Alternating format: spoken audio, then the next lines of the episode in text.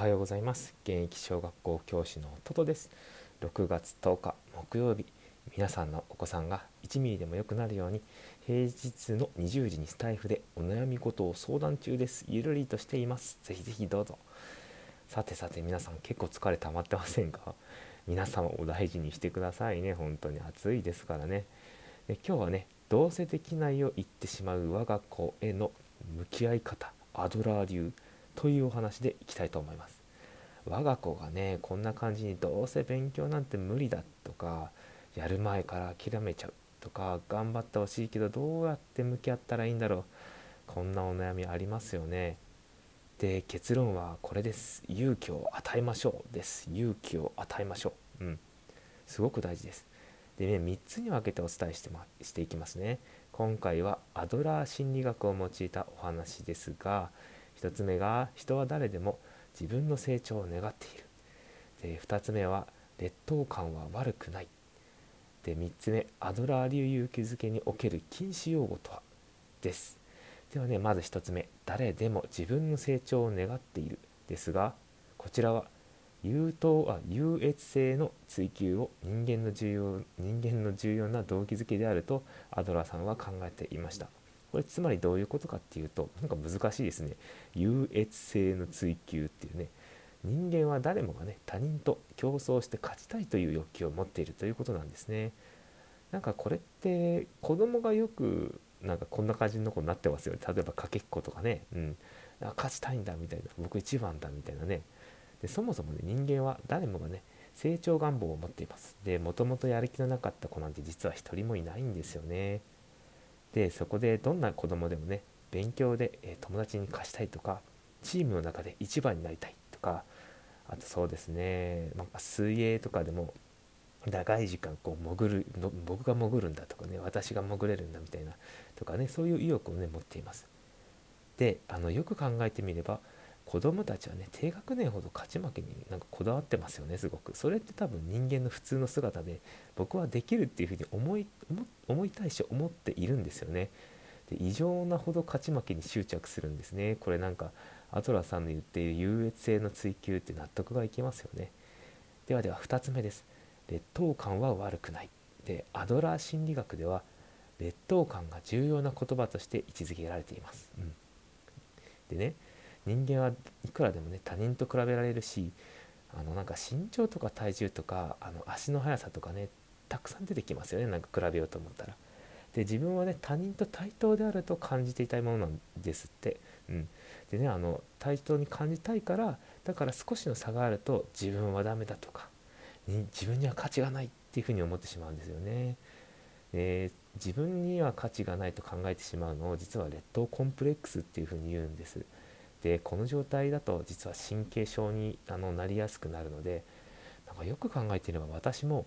自律神経失調症はこのコンプレックスから始まっていたなっていうふうに思います。でね劣等感を持って自己否定をするのは本当に成長は望みませんでしたね。なんか自分はもうどうせやってもダメだじゃないけどなんだろう完全無気力になってましたね僕はもうできないんだ何もって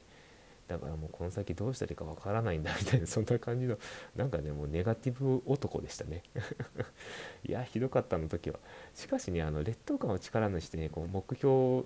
に目標に目指した時にはそれが実は、ね、大きな力に働いてくれるんですよ。これ不思議だったなっていうふうに思ってて私でも。でまあその、えーと、大きな目標を目指した時まあそのためにはねこうどういう禁止用語がいけないのかっていうのを次の3回目に3つ目にいきますね。でアドラー流勇気づけにおける、えー、3つ目ですね。禁止用語とはということで。でこちらですね。才能がない。この言葉はマジで心のエネルギーを奪います、うん、才能がないとかやっても無駄だみたいなそういう言葉はマジで良くないんで気をつけてください。でね勝てたと実感させることがね子供の勇気づけにつながるんですよ。それなのになんかこうお前はできないとかお前はバカだからっていう風に 言われるともうダメなんですよね。まあでもそれがさ、まだ通じる子って多分いないっすよね。たまにいるけどほぼいないですよね。お前はできないって言われていや俺できるしってやりきる子の方が少ないですよね。クラスに1人2人ぐらいじゃないですか。いや俺できるっていうふうに言う子。であのこれね実は私の20年近くあの、まあ、30年近かったかな。でもなんかね自分のね実家の家族からねディスられたんですよ。これ同じようなことをずっと20年近く。けどあのその呪縛から解かれるのってめちゃくちゃ時間がかかったんですけれども、うん、でも、まあ、結果病んでしまったりはしたんですけど別になんかもう今考えてみるとこの言葉はね当時は呪いだったんですけれどめちゃくちゃ呪いのようにずっとこう私を悩ませたり大人になってからもしばらく悩んだんですけれどけどねなんか今考えてみるとそれがバネになって教師になりたいって思えたからなんか諦めずに求める姿勢の大事さって私すごい感じててなんでどんな子でも諦めちゃいけないんですよね。うん、でもし失敗してもできない子はねできない子だっていうふうに言うのはかなりのご法度です。うん、だからあなたもまたダメにやってないのそんな宿題やってないのとかそんなこと言っても結局無駄なんですよ。いや意欲を削いでいるのはちょっとした一言なんですね。なのであのぜひぜひあのその言葉がけに関しても注意を向けられたらね少しはね我が子はね変わってくれるかもっていうふうに思いました。ではねあのちょっとえ3つのおさらいをいきます。はい覚えてますかね3つ。さすがに忘れちゃいますよね。ちょっと前に話したことでもね。人間誰もが忘れる生き物です。ということで1つ目が人は誰でも自分の成長を願っている。ということが1つでしたね。アドラーさんは優越性の追求を人間の重要な動機づけであるというふうにお話をしていました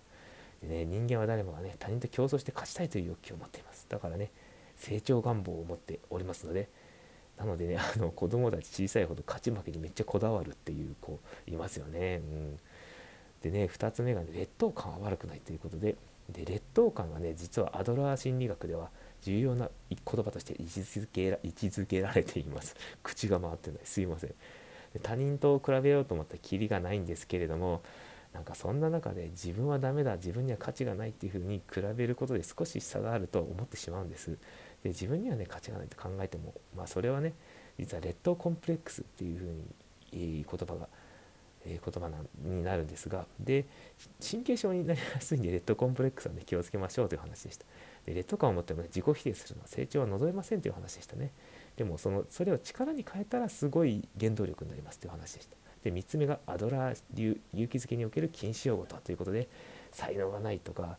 えっと、バカだとかお前はできないとかどうせ無理だっていうふうに言うのはあのなんだろうこうエネルギーを削いでしまうので子どもの勇気づけをするんだったらあの、まあ、挑戦をさせるじゃないけど、まあ、あえて失敗してもね怒らないとかねそういうのがすごく大事になってきます。もうやったことを称賛する。君は挑戦したんだみたいなそれぐらいがいいよっていうお話でした。ということでね、えっと、私が今回学ばせていただいたこの、え、お話に関しては実はねおすすめの本があるんです。これプラスアルファの情報なんですが、えっと、概要欄の方に、えっと、リンクが貼ってありますので、ぜひね、あの、ちょっとでもこうお子さんに対してどういうふうにこう向き合ったらいいんだろうってお悩みだったら、アドラー流心理学の、えー、和田秀樹さん、私はこれ十何年前から、うん、20年近く前かな、十何年前かな、ずっとあの読ませていただいてるんですけれども、すごく参考になったので、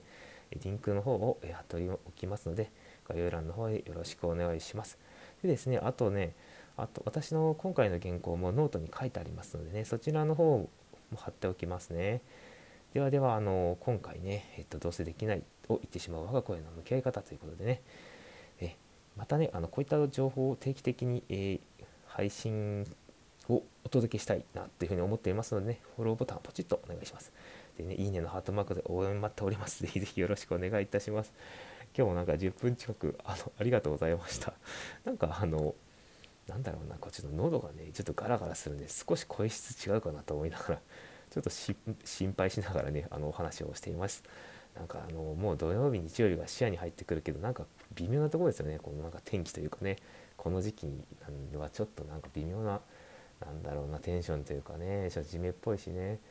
でも実はね今月ね奥さんと私の誕生日なんですよ。なんでねちょっと週末な 何しようかなみたいな。家の中で何しようかなって感じですよね。まあでもいつもね毎日淡々とこういう風に更新するのが楽しいんでそれだけでも私は十分かなっていう風に思いながらやっておりますではでは皆さん、えっと、木曜日ですね気をつけていってらっしゃいませ通勤される方もなんかこうねあんまりこう気を張らずにリラックスして乗れ乗って運転されるといいかなっていうふうにも思いますではでは皆さん良い一日をお過ごしくださいいってらっしゃい。